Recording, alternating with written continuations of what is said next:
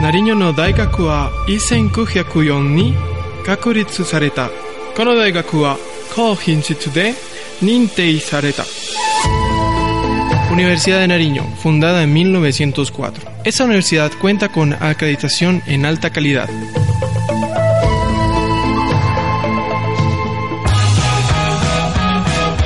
Alma Mater lleva a la Universidad de Nariño a tu casa. Actualidad universitaria, educación pública, docencia, investigación y proyección social son Alma Mater. Escúchalo todos los miércoles a las 9 de la mañana por la 101.1 FM Stereo, Radio Universidad de Nariño. Conduce Carol Ramírez.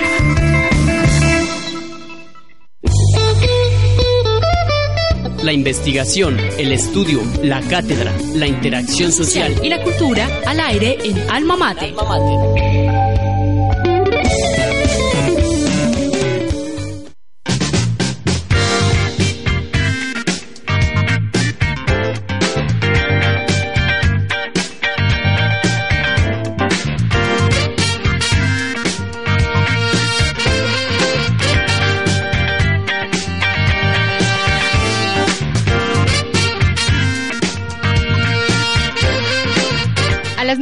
6 minutos de la mañana saludamos a todos nuestros oyentes que sintonizan la 101.1 FM Estéreo, que también lo hacen por radio.udenar.edu.co y se conectan a esta hora de la mañana con el acontecer universitario de la institución de educación superior con acreditación de alta calidad en el departamento de Nariño. Mi nombre es Carol Ramírez, los estaré acompañando durante esta hora y Sonia Paz estará en el Control Master. Habilitamos nuestras líneas telefónicas para que se comuniquen con nosotros al 729-7876 y también los invitamos para que nos escriban a nuestra fanpage. Nos encuentran como Radio Universidad de Nariño.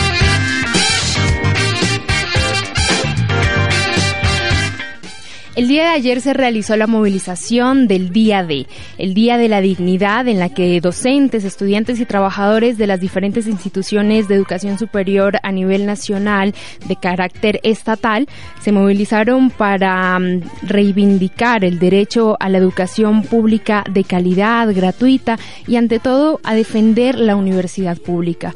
Estamos pasando por una coyuntura política importante en términos de financiación y hoy queremos hablar exactamente de eso, del estado actual de la universidad pública. Además, les contaremos cómo fue este día de en nuestra ciudad, porque se realizó esta movilización a nivel nacional. De igual forma, les contaremos del lanzamiento Errancias de Sebastián Pinchao, quien es un egresado de nuestra institución, exactamente del programa de Filosofía y Letras. Y por supuesto, hoy volvemos con Suena Udenar. Bodrios nos acompañará en esta sección musical. Y al aire, Alma Mater. Academia e investigación. Los saberes y el conocimiento en función de la transformación social. Alma Mater.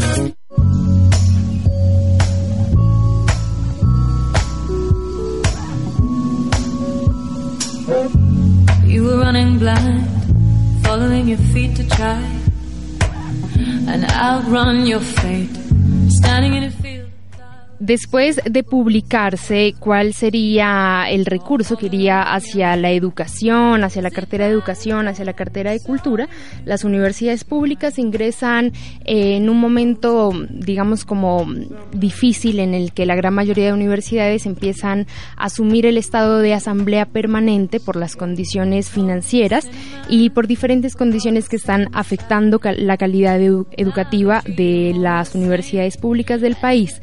Para iniciar a hablar de este tema, queremos escuchar primero al doctor Carlos Solarte Portilla, rector de nuestra universidad, quien nos cuenta acerca del estado actual de las universidades y adicional a eso, hace referencia a la intervención que él tuvo en el Senado de la República durante la semana pasada, en la que como representante del SUE dio la posición oficial de este organismo frente al estado actual de las universidades públicas respetuoso para los oyentes de Alma Mater, pues me permito compartir unas noticias importantes. La primera es que el SUE, el Sistema Universitario Estatal, fundamentalmente en su comité ejecutivo, decidió que tres rectores, rector de la Universidad de Córdoba, de la Universidad de Antioquia y de la Universidad de Nariño expusiéramos en el plazo concedido por el Congreso, cinco minutos, la situación financiera de las 32 universidades públicas,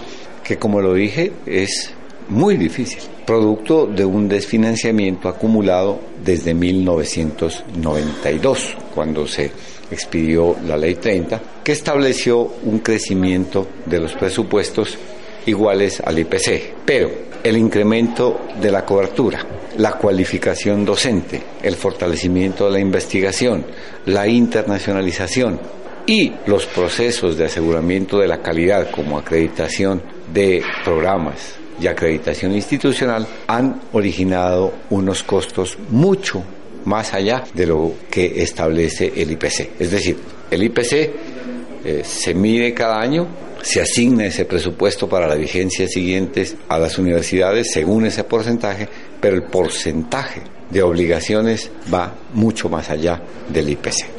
De allí que nuestra propuesta es clara en cuanto a la modificación del artículo 86 de la Ley 30, donde estamos pidiendo IPC más cuatro puntos porcentuales, que es en promedio lo que crece el gasto en las universidades. Por supuesto, estos no son recursos que permitan nuevos desarrollos, ampliación de la infraestructura física y tecnológica. No, esto lo que nos permitiría de ser aprobado es un funcionamiento más o menos tranquilo. Así que eh, el panorama, digamos que es difícil, que afecta a las 32 universidades públicas y no puedo dejar de mencionar, parece que algunas universidades tienen una situación aún más compleja, pero a todas nos afecta el pasivo pensional.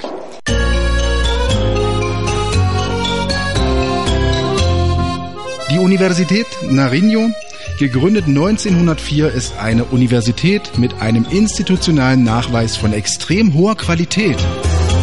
Universidad de Nariño, fundada en 1904, Universidad con acreditación institucional de alta calidad.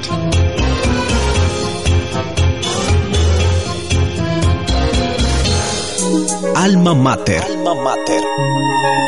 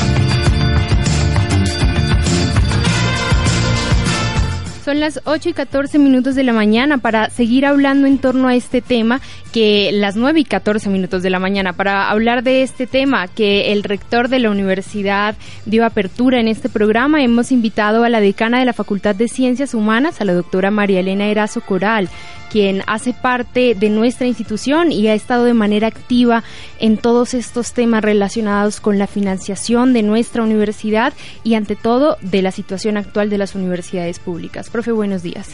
Muy buenos días, eh, celebrando este espacio, pues a través de él podemos informarnos eh, en relación a lo que está pasando con nuestra Universidad de Nariño, pero en esta ocasión esa, eh, esa realidad la Universidad de Nariño está eh, en relación con lo que sucede a nivel nacional con las universidades públicas colombianas. Así que me alegra mucho saludarte, Carito, saludar este espacio, saludar a la universidad, a, toda la comunidad universitaria y a la ciudadanía en general. Profe, sería bueno contarle a nuestros oyentes un poco del marco, si se puede decir histórico, de la situación de la educación pública en nuestro país. Tenemos una ley 30 que es la que rige la educación superior desde el 93 y tenemos varias, eh, digamos, decretos que se han encargado también de regir nuestra educación a favor o en contra, pero sería bueno que les explicáramos cuál es este contexto.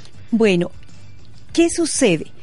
Eh, la universidad eh, pública se rige por la Ley 30 de 1992, pero en el año 93 el Estado colombiano explicó la manera cómo se debería financiar la universidad pública colombiana. Y la manera eh, como él planteó en sus normas y decretos es que debería ser financiada eh, anualmente, se le daría a la Universidad Pública Colombiana el aumento del IPC más un punto, ¿cierto? Pero eh, siempre pensando en el momento actual del el 93. Es decir, por ejemplo, en la Universidad de Nariño eran 17 programas universitarios. Y obviamente ese presupuesto y esa lógica con la cual el Estado colombiano piensa financiar la Universidad Pública Colombiana funcionaba para el año 93. Pero el mismo Estado colombiano va sacando nuevos decretos y le exige, y no solamente le exige, sino que nosotros, la Universidad Pública Colombiana, pensamos que debe ser la universidad un derecho para los colombianos. Y ese derecho debe posibilitar, debe concretarse y materializarse. ¿De qué manera? En que los, los estudiantes que salen de bachillerato, sobre todo de estrato 1, 2 y 3, tengan la posibilidad de acceder a la universidad pública. En ese sentido, la universidad va creciendo y hoy ustedes saben que la universidad, eh, la universidad de Nariño tiene 39, 39 eh, eh, programas y el número de estudiantes ha crecido tres y cuatro veces más. Pues si en el año 90 teníamos alrededor de seis mil estudiantes, hoy tenemos 13 mil estudiantes, con el mismo presupuesto del año 93, ¿cierto? ¿Eso qué significa? Que la universidad se ha desfinanciado. ¿Qué significa eso? Que hoy el Estado colombiano, para, el caso de la Universidad de Nariño, está subsanando, entregando recursos para su funcionamiento en un 60% en un 70% y el otro 40 o 30% lo tenemos que conseguir la Universidad de Nariño. En ese caso están todas las universidades de Colombia. Pero yo quiero eh, decirle a la audiencia, ¿qué significa en términos real esta situación que yo les estoy comentando?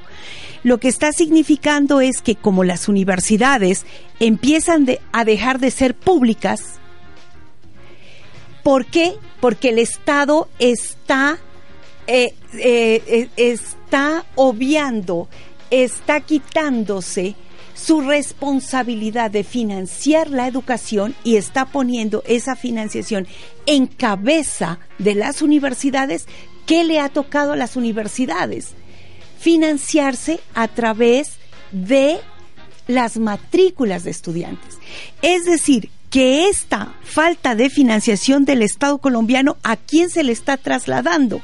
Al padre de familia, al estudiante que tiene que hacer créditos para pagar las matrículas. E, en términos reales, ¿qué significa? Que en este momento el Estado colombiano está dando el 60, el 70% de los recursos para financiar la universidad pública, pero que ese 30, ese 40% se lo ha trasladado y lo ha tenido que financiar quién? El padre de familia. Entonces, cuando nosotros salimos a las calles, como lo hicimos el día de ayer, por la defensa de la universidad pública, en realidad lo que estamos defendiendo es a cada padre de familia, a cada madre de familia que tiene el anhelo de que su hijo sea ingeniero, arquitecto, médico, docente, abogado y no tiene recursos para pagar la educación de su hijo porque no lo puede mandar a una universidad de los Andes, a la Javeriana, al externado, a las universidades privadas donde el costo de la matrícula es oscila entre 5 a 15 millones de pesos.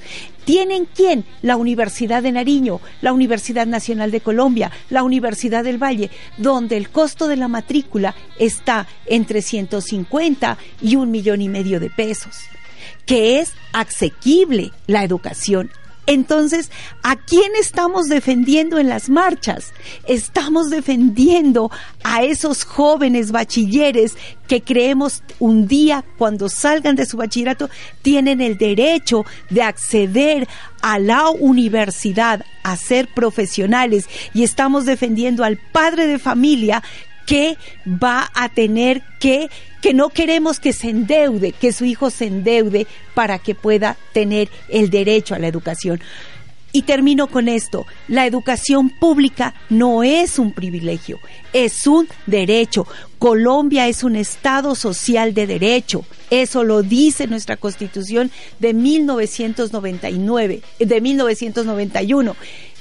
Eh, ¿Y cuál es uno de esos derechos justamente a los que tenemos los ciudadanos? Derecho a la educación. Por eso le estamos exigiendo al Estado colombiano la financiación adecuada, oportuna y a los requerimientos y a las necesidades actuales de la Universidad Pública Colombiana. Profe, según cifras que hemos buscado, estamos cerca de los 16 billones de desfinanciación para las universidades públicas. Esos 16 billones implican que hacen falta para su funcionamiento en todo lo que tiene que ver con academia, con investigación, con proyección social, con todos los pilares que tienen las universidades a nivel nacional. ¿De dónde salen estos 16 billones que se necesitan, porque las universidades tienen ese problema, pero tienen que seguir funcionando. ¿De dónde sale ese dinero? Eh, lo que te explicaba Carito y ciudadanía en general, ¿de dónde está saliendo ese dinero? Del hecho que las universidades han tenido que cobrar matrícula a sus estudiantes, ¿cierto? Ahora es necesario explicar otra situación. Esos 17 billones siguen siendo déficit. Lo que pasa que a través de las matrículas eh, el déficit real es de 11 millones. ¿Qué significa esto? Que los otros 5, 6 billones de pesos ya se han logrado cubrir con las matrículas. Pero igual sigue habiendo un déficit real de 11 billones de pesos. Y si el Estado colombiano al año 2019 al menos no, eh, no da recursos por un billón seiscientos mil pesos, las universidades entran en crisis. En crisis. ¿Y crisis qué significa? Que no pueden eh, funcionar. Y si no pueden funcionar, ¿qué significa? Que los estudiantes que vamos a tener que parar labores, porque no hay plata para lo que tú mencionas. No hay plata para bienestar, no hay plata para pagar a los maestros, no hay plata para pagar a los conserjes, no hay plata para pagar a eh, la parte administrativa, no hay dinero, carito. Y eso es la angustia y esa situación que la venimos denunciando desde muchos años atrás, día tras día, mm, digamos año tras año, en el año 2018 se ha hecho muchísimo más crítica la situación porque ya es una realidad. Si no nos dan ese billón seiscientos mil pesos, las universidades no vamos a poder funcionar para el próximo semestre, ¿cierto? Ahora bien, el Estado colombiano, ¿qué ha dicho? Eh, ha dicho, pues miren, hay una forma de financiar ese déficit para que las universidades sigan funcionando. Y es la financiación eh, contingente al ingreso. ¿Qué significa eso? Nosotros vamos a darle a la universidad eh, dinero por medio de créditos. Y ese crédito, ¿quién lo va a hacer? El estudiante, el padre de familia. Y ha dicho, el, el estudiante ahorita, mientras que es estudiante, no se preocupe por pagar el dinero, sino que cuando egrese, es decir, cuando tenga su primer empleo, es allí cuando el estudiante va a empezar a pagar su crédito. Es decir, que el estudiante ni siquiera empieza a laborar y ya empieza endeudado. Quiero darles un, un dato adicional. Este sistema ya lo están manejando Chile, Estados Unidos y quiero darles una información. La deuda por educación en Estados Unidos es la segunda deuda a nivel nacional después de la deuda de la vivienda. Es decir, que el estudiante va a demorarse alrededor de unos 15 años pagando su deuda, porque le van a dar el doble o el triple de su tiempo entre que está trabajando, entre que está desempleado, etcétera, etcétera. Es decir, va a ser una deuda de por vida. Y eso es lo que no nos parece justo, porque eso en realidad es que es la privatización de la universidad pública. Es decir, se acaba la universidad pública y lo que va a existir es una universidad privada porque el estudiante va a tener que pagar su educación. ¿Cuándo? En el momento que está estudiando, si tiene dinero. Y si no tiene dinero, cuando empiece a laborar, sea egresado.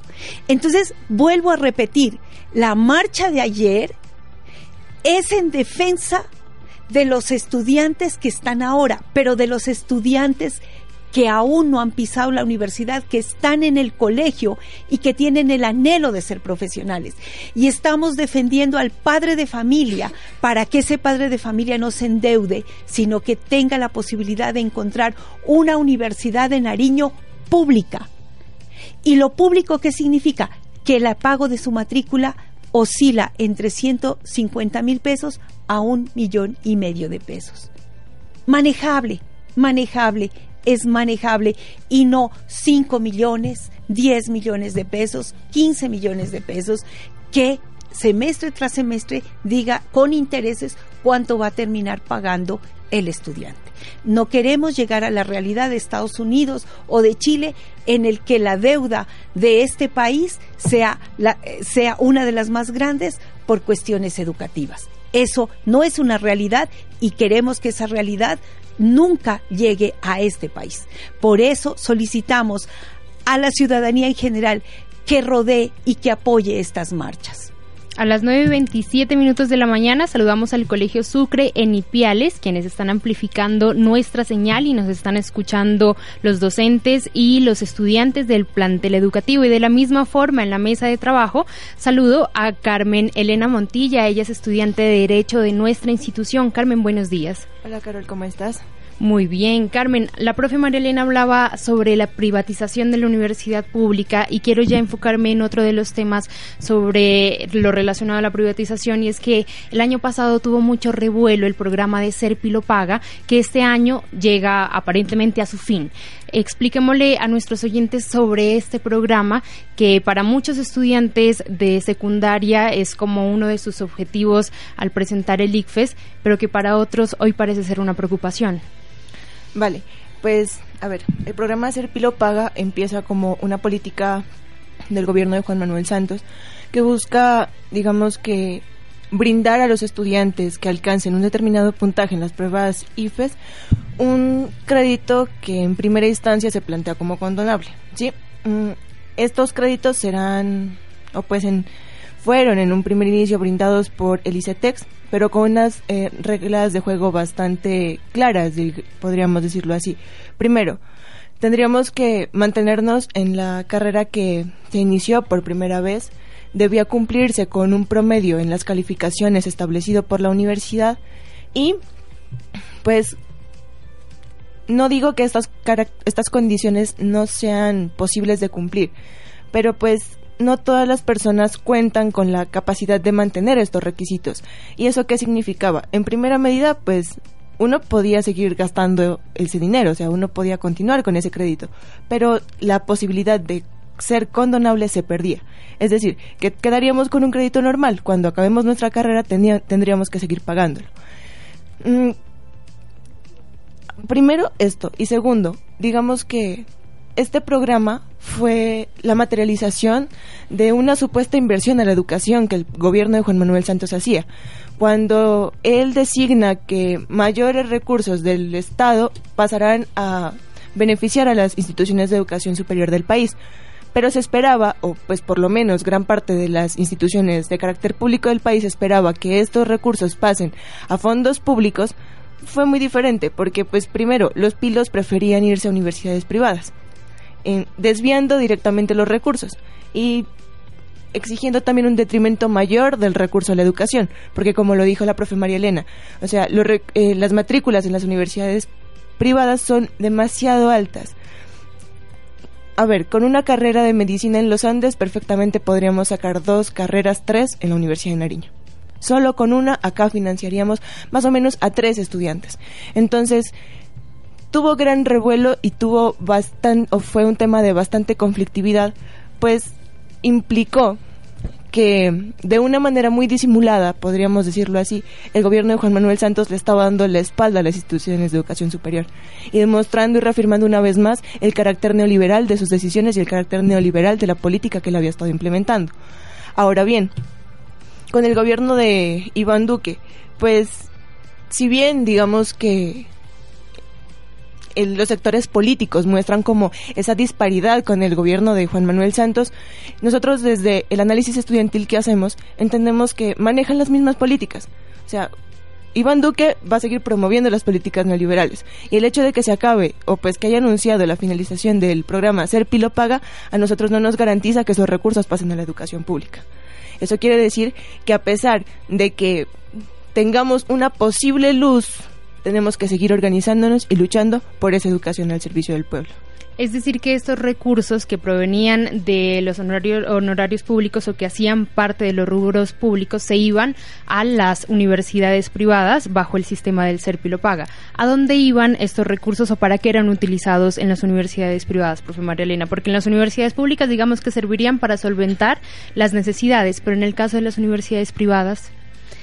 Eh, sí, o sea, de todas maneras el nombre lo indica, ¿no? Lo privado es privado, va a capital privado, no va a lo público, no va al ciudadano, sino va a eh, fortalecer intereses de grupos privados.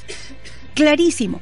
Y entonces allí eh, quiero, eh, hay unas referencias que tú hiciste. dices tú esto nos da cuenta de las políticas neoliberales de Santos, eh, del presidente Santos y el presidente Duque. Sencillo para la comunidad eh, para la comunidad universitaria y para la comunidad en general que nos escucha. ¿Qué es el neoliberalismo? El neoliberalismo es hacer privado lo que es público. ¿Cierto? ¿Qué nos ha pasado con la salud?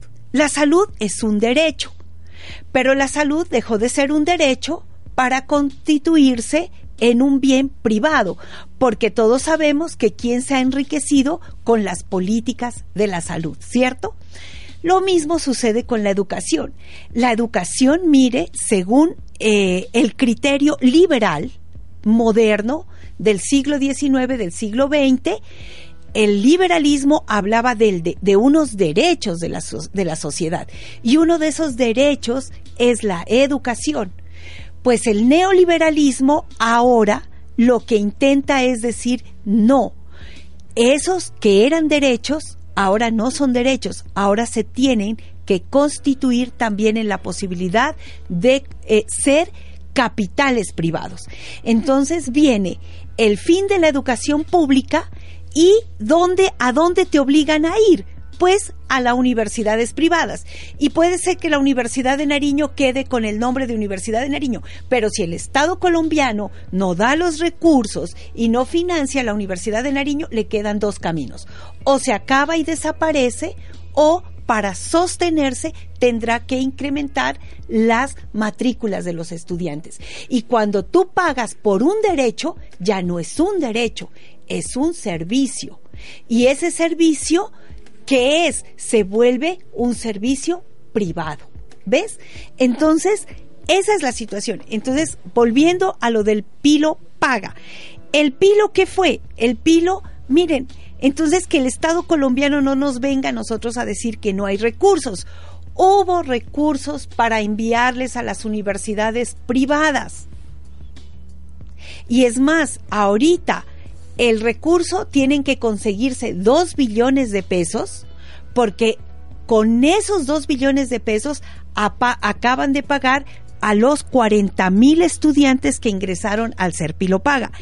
Y tú decías algo muy, muy importante, es que se educaron con los recursos del Serpilo Paga 40 mil estudiantes, cuando con ese dinero en las universidades públicas se hubiesen podido educar 500 mil estudiantes.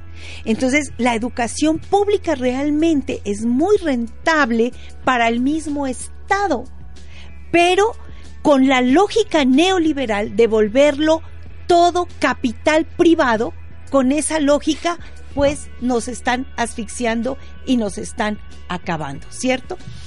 Otra eh, de las cosas que quiero mencionar frente al, al ser pilopaga es que en este momento efectivamente eh, Duque prometió en su campaña que aumentaría el número de pilos a 300 mil pilos.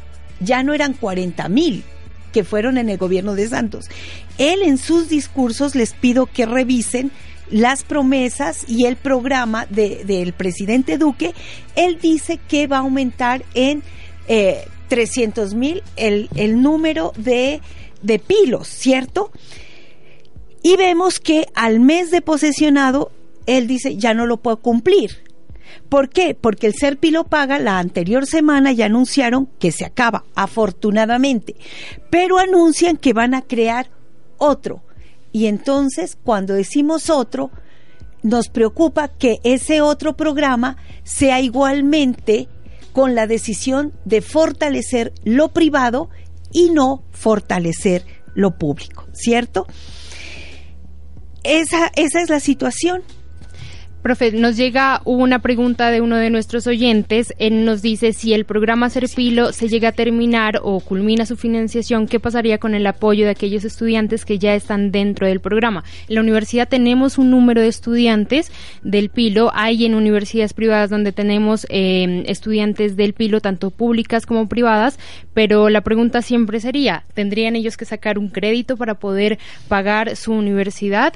¿Tendrían que retirarse de la universidad? ¿Qué pasa en el caso de que el pilo se acabe, eh, Carmen? Bueno, pues yo considero que, digamos que en toda transición legal se puede evidenciar que hay una norma anterior, que para este caso sería la norma que reglamenta el Pilo Paga. Y vendríamos a analizar una norma posterior que vendría siendo la que da por finalizado este programa. Entonces, eh, el, órgano legislador y pues también el presidente Iván Duque debe analizar una posible o pues un posible periodo de transición. Sería muy aberrante que él llegue a coartar estos procesos que en un momento se iniciaron. Y pues como lo dije, o sea, son camuflados de becas o no, vienen siendo créditos. De todos modos, los estudiantes van a tener que responder por ese capital. Independientemente si el programa se acaba o no, digamos que implica también un detrimento al bolsillo de los estudiantes. Y de los padres de familia, por supuesto, Carmen. Y eh, anotaciones alrededor de lo que tú mencionas. Y es lo siguiente, que el pilo nunca fue una beca. Eso le tiene que quedar claro a la ciudadanía. Es un préstamo condonable. ¿Qué significa? condonable, que se lo pueden está, o sea, que puede el estudiante en un momento determinado eh, ya no pagarlo. Y la condición es que el estudiante termine su carrera y nunca se quede en ninguna materia y pase limpiecito sus semestres hasta el décimo semestre, trabajo de grado. Allí, cuando el estudiante recibe su título, entonces se vuelve condonable.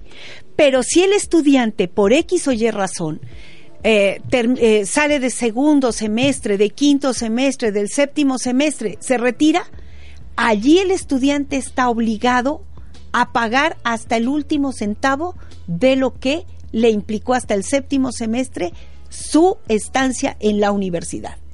Es decir, que en realidad los estudiantes del Pilo Paga ingresan con una deuda.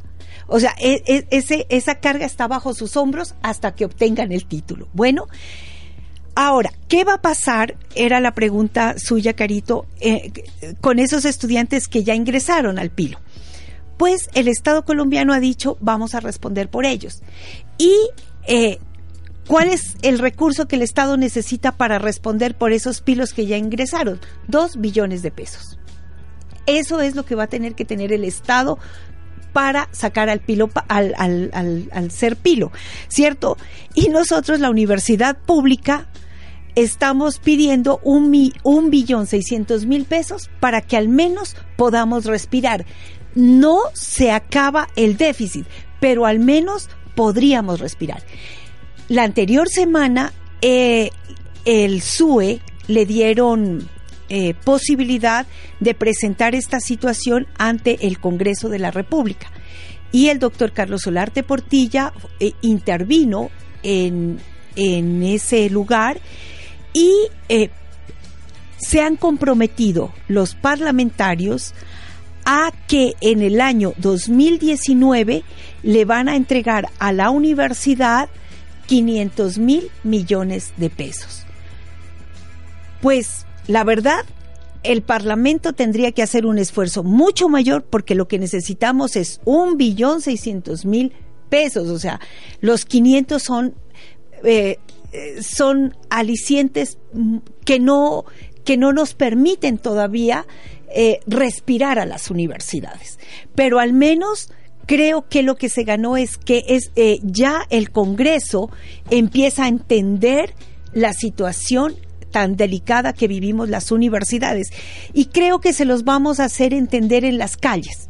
Si no lo han logrado entender, eh, esta realidad que se la venimos planteando al Estado colombiano y a los congresistas, entonces, creo que se la tenemos que hacer entender en las calles. Vuelvo a repetir, eh, pedimos la solidaridad de la ciudadanía nariñense, pastusa, ipialeña, tuquerreña, sandoneña, toda la ciudadanía de nuestra región sur colombiana para que respalden estas eh, estas, eh, estas luchas que estamos dando en favor de la defensa de la universidad pública, porque la educación pública no es un privilegio, es un derecho. El día de ayer se realizó la movilización del día D en el marco de una serie de movilizaciones y también intervenciones sociales que tendremos con respecto a la coyuntura actual. Escuchemos a los asistentes de la marcha del día D en la ciudad de Pasto, muchos de ellos pertenecientes a nuestra alma mater. Hoy la Universidad de Nariño se suma a las demás universidades en clamor de una exigencia de una financiación adecuada para la universidad pública que está asfixiada presupuestalmente, financieramente, infraestructuralmente y con la planta docente eh, también debilitada. Hoy estamos saliendo a exigir una financiación adecuada, a que se deje de desviar fondos y que se pague el déficit y la deuda que tiene el gobierno con las universidades públicas. Bueno, mi nombre es María Camila Sotelo Ramírez tengo 19 años, pertenezco al programa de promoción en tecnología y promoción de la salud y estoy en cuarto semestre. Porque es muy importante que todos nos involucremos en estos procesos de movilización social, porque no es una causa que afecta solamente a un grupo, sino, que nos afecta a todos. Es importante tener conciencia social de que muchos, muchos nos beneficiamos de lo que es la, la educación pública y por lo mismo tenemos que hacer parte de este proceso tan importante. Yo soy Tulio César Lagos Urbano, profesor titular de la Facultad de Ciencias Agrícolas de la Universidad de Nariño. Bueno, yo creo que los miembros de la universidad pública tienen como deber defender el carácter público de nuestra universidad. Por lo tanto, cuando se presentan actos que atentan contra la universidad pública, debemos responder eh, dando a conocer a la comunidad pública toda las, la problemática que tiene nuestra universidad. Hola, mi nombre es Ana Timarán y soy docente tiempo completo del programa de diseño gráfico. Estamos eh, preocupados por las medidas que se están tomando frente a la universidad pública y esta marcha es una iniciativa que se toma a nivel nacional para manifestarnos acerca de eso, buscando mejores opciones para la universidad pública que es tan importante y aporta tanto en el país. Alma Mater.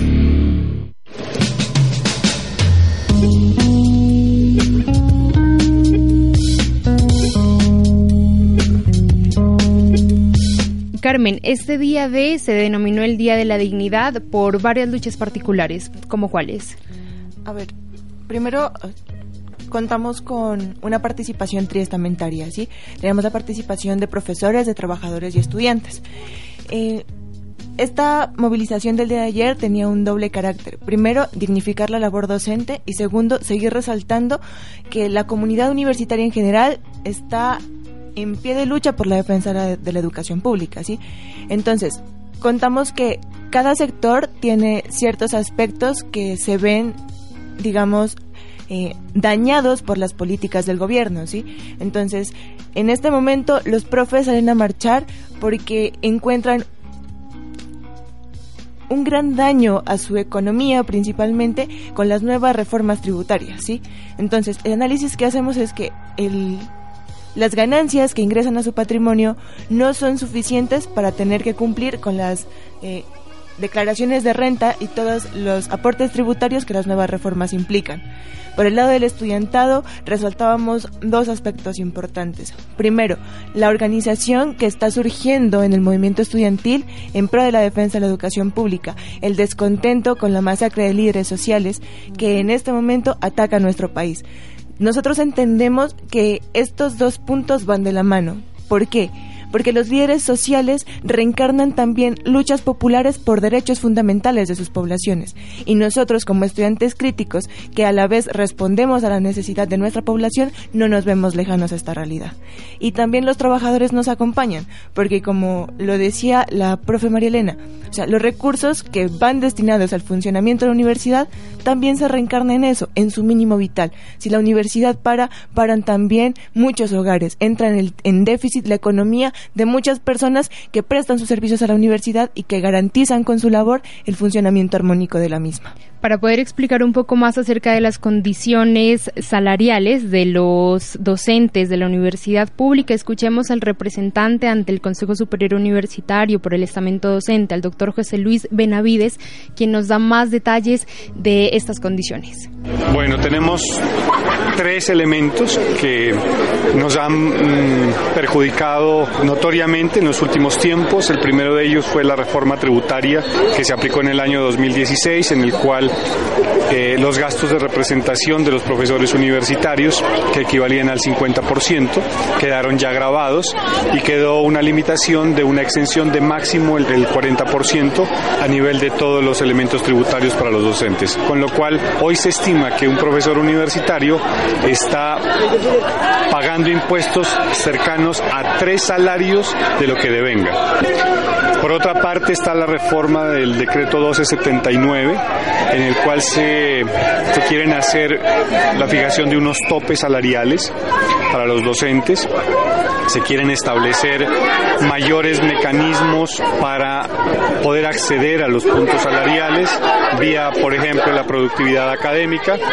Se está lesionando mediante también en el decreto 1279 la eliminación de revistas indexadas, que son medios para publicación de los profesores.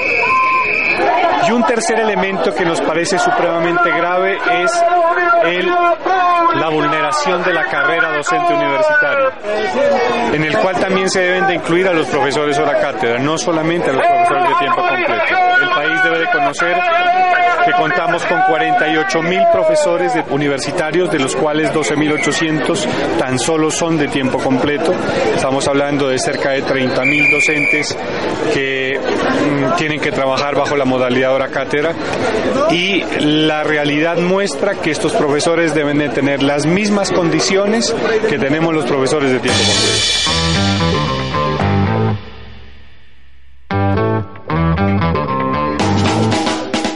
Profe, ¿cómo podemos traducir todas estas condiciones que nos cuenta el profe José Luis a el día a día de los docentes en las universidades públicas?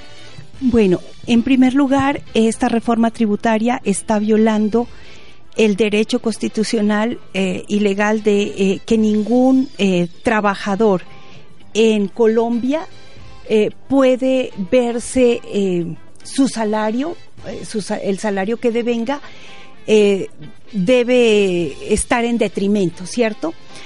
Y lo que ha hecho la reforma tributaria es que en la realidad los, eh, profesores incluso hemos tenido que aumentar nuestro pago de tributación hasta en el 800% más eh, de lo que en el año 2015-2016 pagábamos. ¿Qué significa eso? Que el aumento salarial que nos dieron en el 2017 se lo llevó toda la reforma tributaria. Es decir, nosotros en la práctica, en la realidad, no tuvimos ningún aumento. Es más, para algunos incluso se llevó más que el 5% que nos aumentaron legalmente. ¿Eso qué significa? Que nosotros estamos ganando un salario en el 2018, pero que en realidad es un salario del 2017, porque todo el aumento se lo llevó la reforma tributaria. Quiero comentarles qué es lo que ha sucedido eh, en el caso de algunos compañeros eh, de otras universidades, porque en el caso de la Universidad de Nariño quiero contarles que antes de que nos paguen, a nosotros nos fueron descontando de nuestro salario, ¿cierto? Entonces, por decir algo, profesores que pagábamos eh, 240, 280 mil pesos de, eh, de, tributo, de impuestos, Hoy eh, se está pagando 7 eh, millones, 6 millones, 3 millones, 5 millones.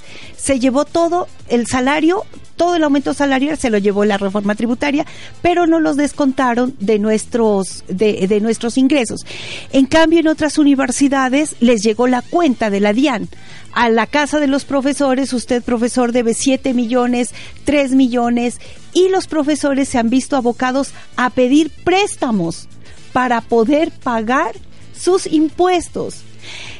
Quiero aquí informar también a la ciudadanía que hay una información que está circulando en las redes y están planteando que nuestra eh, nosotros salimos a la calle y es porque nosotros no queremos pagar impuestos. Eso es mentira. Nosotros los profesores como cualquier ciudadano pagamos eh, si tenemos un carrito pagamos el impuesto del carro pagamos el impuesto de la vivienda pagamos el 19% del IVA pagamos lo que eh, en la tributación antes del 2016 nos pedía la DIAN por nuestro salario. O sea nosotros pagamos por cada pisada, por cada suspiro que damos en este país, los profesores contribuimos al país, ¿cierto? Pero el lío es que definitivamente esta reforma tributaria está quitándonos ya nuestras posibilidades eh, de una vida digna. Y está, eh, yo creo que a ningún ciudadano colombiano le gustaría que le aumenten el 5% del salario y que después le digan, no, el mismo Estado se lo lleva por los impuestos que usted tiene que pagar. O sea, eso no es justo. Entonces creo que eh, pedimos la solidaridad de la ciudadanía también con nosotros los docentes, porque nosotros somos quienes, todos ustedes han tenido que vivir la vida universitaria, la vida de los colegios. Y creo que ustedes, eh, los ciudadanos, son también, gracias a la intervención de nosotros, como, eh, digamos, como parte de esta sociedad, hemos cumplido un gran papel en, en nuestra región, en nuestro país. ¿cierto? Entonces queremos también la solidaridad eh, como ciudadanos, como padres, como madres de familia que tienen unas responsabilidades y que esas responsabilidades las, eh, las, las tienen que cubrir con sus salarios. Por otra parte, quiero informarles a la ciudadanía que Colombia es el país en la región de América Latina, el país que es el segundo después de México, el que más bajos salarios paga a sus, eh, a sus profesores universitarios. ¿Y eso qué implica también? ¿Qué puede implicar? La salida de los mejores profesionales al exterior, porque si aquí no encontramos las condiciones salariales eh, para una vida digna que, no, que toca salir del país a otros lugares. Quiero ponerles eh, este ejemplo nada más. Eh, solamente comparándonos con Ecuador, aquí mm, a hora y media, dos horas, mientras que un profesional de magíster en Ecuador gana alrededor de 5 millones de pesos, aquí en, en nuestras universidades públicas ganan de 2 millones y medio a 3 millones de pesos. Un doctor en Ecuador le pagan su salario a 10 millones de pesos, mientras que el promedio del salario de un doctor en Colombia es de 5 millones de pesos. Por otra parte, eh, hay, eh, están queriendo tocar el decreto por el cual a nosotros nos pagan, es el decreto 1279, no me voy a detener en, minucias, lo que yo les quiero plantear es que eh, hay una reforma a este 1279, pero con estas condiciones. El, el doctor, el que escriba libros, el que haga sus publicaciones en revistas indexadas A y B, el que tenga eh, estudiantes a su cargo, el que tenga movilidad, será el que pueda ganar máximo 12 millones de pesos. Yo les digo a la ciudadanía eh, nariñense y a la comunidad universitaria que creo que en Colombia, si hay un sector eh, profesional calificado, cualificado, somos los docentes. Nosotros tenemos títulos de maestrías y de doctorados. Y ese es el máximo salario que nos quieren pagar, 12 millones de pesos, mientras que un congresista sin título universitario está, está ganando 31 millones de pesos. Mientras que, eh, eh, digamos, otras, otros sectores, ¿cierto? Eh, sus salarios son de 25 millones de pesos y le juro que no tienen los títulos que nosotros, los docentes universitarios, sí los tenemos. Nosotros hemos tenido que estar para ser docentes universitarios en la vida escolar alrededor de 15, 20 años cualificándonos para brindar lo mejor de nosotros a nuestra a nuestros estudiantes. Carmen, bajo este contexto, la Universidad de Nariño se suma a un estado de asamblea permanente, como lo han hecho ya otras universidades, para que nuestros oyentes lo entiendan. ¿Qué es una asamblea permanente y qué significa para los estudiantes, para los docentes, estar en este espacio? Bueno, pues las características de una asamblea permanente, digamos que es variar la actividad normal académica, ¿sí? No es decir, estamos en paro y cada uno se va para sus casas. Es decir, que los docentes van a estar trabajando con nosotros, los estudiantes, eh, pueden ser temáticas de clase, pero de una manera diferente. Podemos llamar a aulas abiertas, podemos salir a la cancha a dar clase, podemos tomarnos espacios para discutir los temas que en este momento nos acogen. Es una forma de comenzar a articular los estamentos en pro de una misma lucha, porque, o sea, no podemos distanciarlos, distanciarnos los estudiantes de los docentes si estamos en pro de una misma causa. Entonces, este espacio se gesta con el fin de formar estos lazos de unidad y también de hacer entender al estudiantado en general qué es lo que está sucediendo con la educación, porque muchas veces los estudiantes nos contentamos con ir al salón de clase a aprender y ya no más. Entonces tenemos que entender que nuestra función en la universidad va más allá de sentarnos en un pupitre y aprender. También está en entender la realidad de la sociedad y en tener una postura crítica frente a los problemas que nos aquejan. Entonces, los docentes se unen a muchas jornadas de asambleas que se están realizando a nivel nacional con otras instituciones y nosotros los estudiantes debemos eh, también estar prestos a trabajar con ellos, estar interactuando también de manera académica y también forjar conocimientos, que estos espacios no constituyen en ningún momento detrimento en la posibilidad de aprender, porque muchas personas lo ven así. Muchas personas dicen, es que entraron en paro, ahora se van a atrasar. No, no nos estamos atrasando, estamos construyendo conocimientos desde otras perspectivas, no solamente desde el aula. Profe María Elena y Carmen, yo las invito para que en una siguiente emisión de Alma Mater demos continuidad a esta temática, demos continuidad al, tema de la Asamblea Permanente y a temas que se nos quedan por fuera, que son los recursos CRE, por ejemplo, el tema de la acreditación institucional, el tema de la calidad académica que se exige cuando hay un problema de financiación, varios temas que se nos están quedando por fuera, que, pero que seguramente nuestros oyentes, tanto en Pasto como en Ipiales, que nos están escuchando o en otros lugares de nuestro país, quieren conocer Así que las invito para que el próximo miércoles nos demos cita nuevamente y continuemos en esta conversación sobre la defensa de nuestra educación pública. Bueno, muchísimas gracias por la invitación. Eh, esperamos poder tener eh, el espacio también y el tiempo para poder eh, acompañarlos, porque realmente es supremamente importante que la comunidad y la ciudadanía entienda lo que está pasando con nuestra universidad. Muchas gracias, Carito, por la invitación. Sí, eh, profe, hablemos finalmente de la información con respecto a la asamblea, si hay algún comunicado en particular y qué es lo que se va a hacer durante estos días, esta semana, este mes desde la asamblea universitaria. Bueno, eh, la asamblea universitaria se ha constituido en un espacio universitario en el cual eh, constantemente hemos venido tocando estos temas. O sea, nosotros desde el año 2011, 2000 eh, y sucesivamente 12, 13, hemos venido viendo eh, la, las políticas del Estado frente a, a, la universidad y ha sido justamente el escenario de la Asamblea Universitaria donde hemos estado estudiando, debatiendo, discutiendo, alertando a la comunidad universitaria sobre lo que hoy estamos viviendo. O sea, algo que nosotros lo planteábamos y alertábamos a la comunidad, hoy desafortunadamente se ha materializado. La Asamblea Universitaria eh, en este momento va a desarrollar un seminario permanente por la defensa de la universidad pública y creo que va a ser parte este seminario también de este proceso de asamblea permanente, porque como decía Carito, es estudiar, o sea, no es que nos vamos de la universidad, no, estamos estudiando la realidad del país, la realidad de la universidad, la realidad de nuestros líderes sociales, porque nos duelen nuestros líderes sociales. Y aquí en este espacio también quiero decir que nosotros nos solidarizamos con nuestros líderes que desafortunadamente eh, han sido objeto de esta guerra eh, que quisiéramos ver eh, su fin.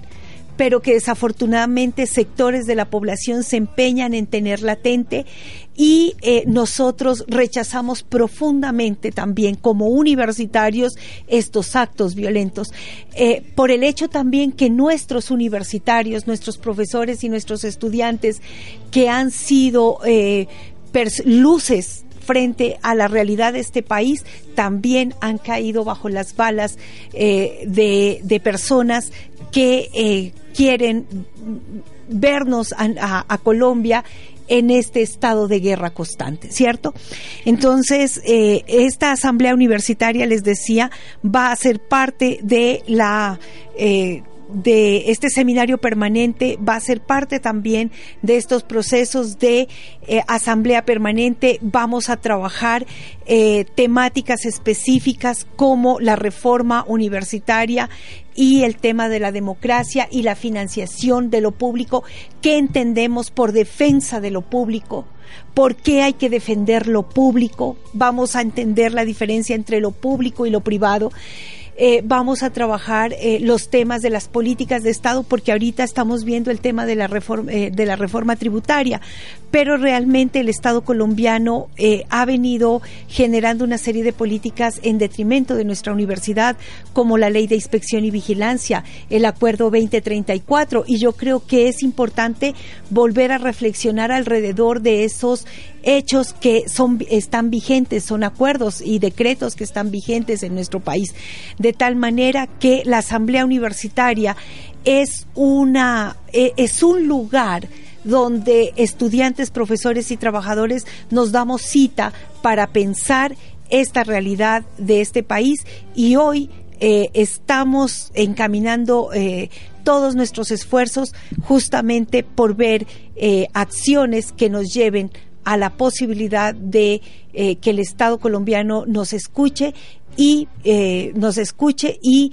por fin, digamos, eh, podamos tener una financiación adecuada. La Asamblea Universitaria, por supuesto, ha venido trabajando y hoy más que nunca está situada en su proyecto y su eh, y su objetivo de defender la universidad pública. Y por otra parte, estamos eh, haciéndole un llamado respetuoso al Consejo Superior Universitario para que eh, tramite y dé por fin luz al Estatuto General bajo el espíritu de la democracia universitaria.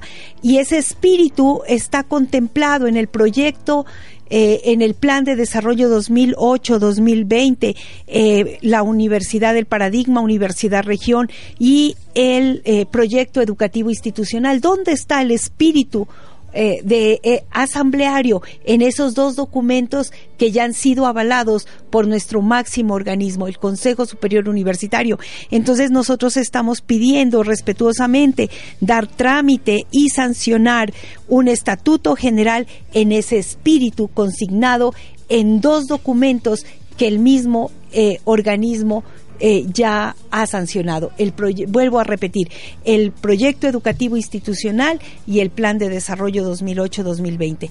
Eh, allí está el espíritu asambleario. Bueno, profe, muchísimas gracias por acompañarnos. Nos despedimos de la doctora María Elena Erazo Coral, decana de la Facultad de Ciencias Humanas, y de la estudiante Carmen Elena Montilla, quien hace parte de la Facultad de Derecho de nuestra institución.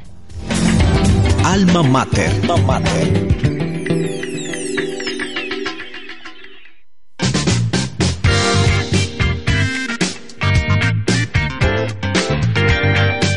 A las 10 y 5 minutos de la mañana nos despedimos de todos nuestros oyentes en la ciudad de San Juan de Paso que nos sintonizaron por la 101.1 FM estéreo y también desde la ciudad de Ipiales, desde donde nos reportan su sintonía en el colegio Sucre, donde han amplificado nuestra señal en línea. Si usted tiene alguna recomendación o sugerencia frente a este programa, puede escribirnos al correo radioudenar.gmail.com.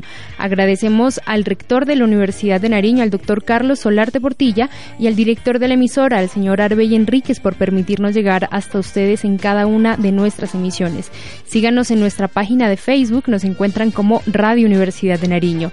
Mi nombre es Carol Ramírez, ha sido un gusto acompañarlos. Mi compañera Sonia Paz estuvo en el Control Master el día de hoy, a quien también le agradezco por su gentil compañía. Y de igual forma, los invitamos para que escuchen esta emisión y todas las emisiones de Alma Mater en nuestra página de ebooks. Ahí están todos los podcasts.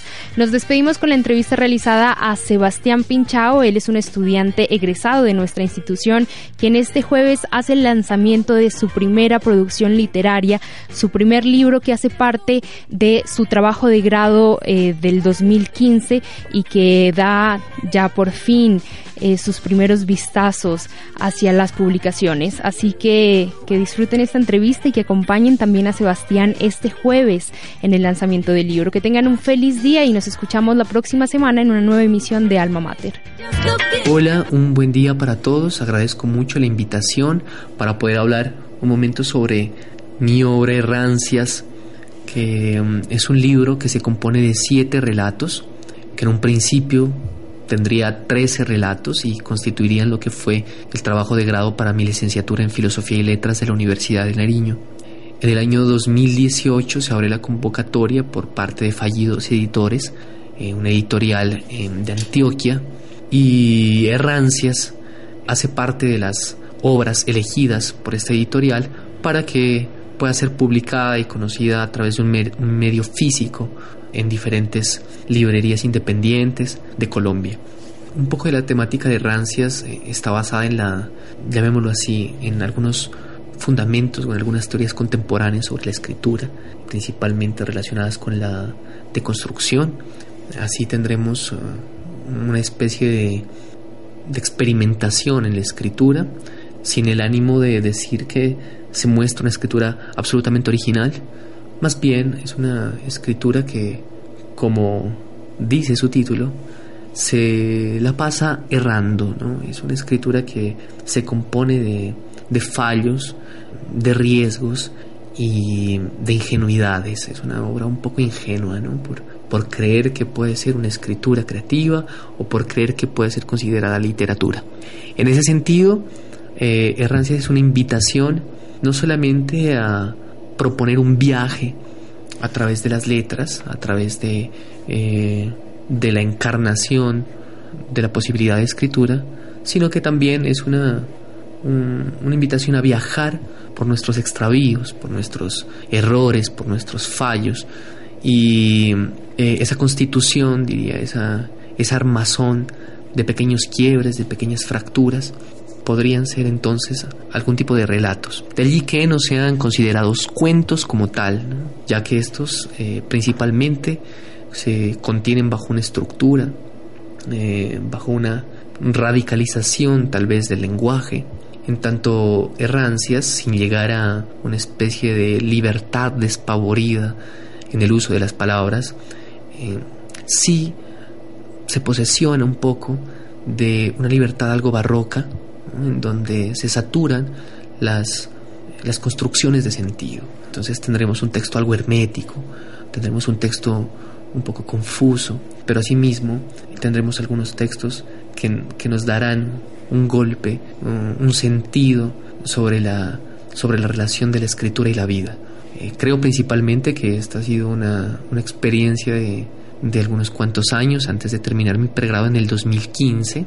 Ya esos son tres años, es decir, que Rancias terminó de escribirse en el 2015, me gradué en el 2015 mm, y posteriormente tendrá, claro, un proceso de edición, de corrección, ha pasado por muchas revisiones y sin embargo estoy seguro que le hacen falta, se siguen encontrando eh, cierto tipo de errores, errancias, claro, para, también para ciertos ojos. Eh, en ese sentido los invito a que este jueves 13 de septiembre a las 7 y 30 pm nos demos cita en la librería Camino a Casa, que está ubicada en el barrio La Riviera, carrera 33A, número 2085B, muy a un lado de la Avenida los Estudiantes, a hablar un poco sobre esta obra, eh, pero sobre todo hablar un poco sobre la escritura, ¿sí? sobre qué implicaría escribir eh, lanzados a ese extravío, lanzados como a esa dimensión del hermetismo, quizás, de la hibridez de los textos y sobre todo de la conjugación entre la letra, la grafía y la vida. Los invito y muchísimas gracias eh, por esta acogida y por este abrazo a escrituras que pretendemos están tomando algún tipo de riesgos ante la crítica y ante las lecturas de la obra. De todas formas, muchísimas gracias y los invito a que la lean y estoy abierto a todas las críticas. Gracias. Construyendo Sur desde la U. Alma Mater. Proyección social, academia, investigación, cultura, extensión universitaria. Alma Mater construyendo territorio.